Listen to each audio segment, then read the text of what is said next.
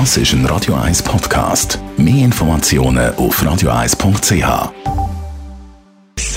Sprechstunde auf Radio 1. Jetzt bin ich letztens beim Hautarzt gewesen, beim Dermatolog, meine Mutter mal zeigen, wie man das ja immer vorbildlich machen sollte. Merlin Guggenheim, Radio 1 Arzt. Ich habe gedacht, das Hat etwas genützt, gut. Es hat etwas genützt, was du immer gesagt hast. Dann fängt er aber auf einmal noch anfangen, reden vom weißen Hautkrebs. Jetzt schauen wir mal die Situation noch an. Was ist der weiße Hautkrebs?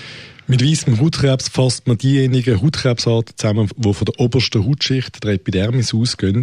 Da gibt es eigentlich zwei sogenannte Basaliom oder das Basalzellkarzinom, wie es auch genannt wird, und das Spinaliom, Spindelzellkarzinom oder Plattenepithelkarzinom.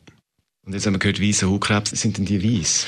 Ja, das ist eigentlich nicht richtig. Das ist eine Abgrenzung, so ein bisschen nomenklatorisch, zum schwarzen Hautkrebs, zum Melanom.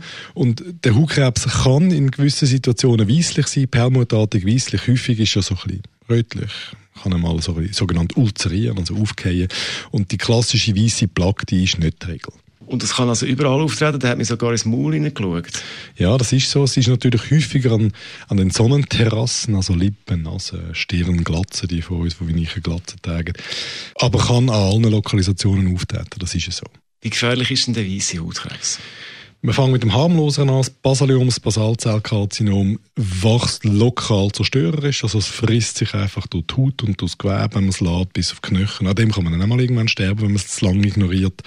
Aber ist eigentlich eher harmlos. Wenn es rausgeschnitten ist, ist es draussen. Es macht keinen Ablecker, keine Metastase.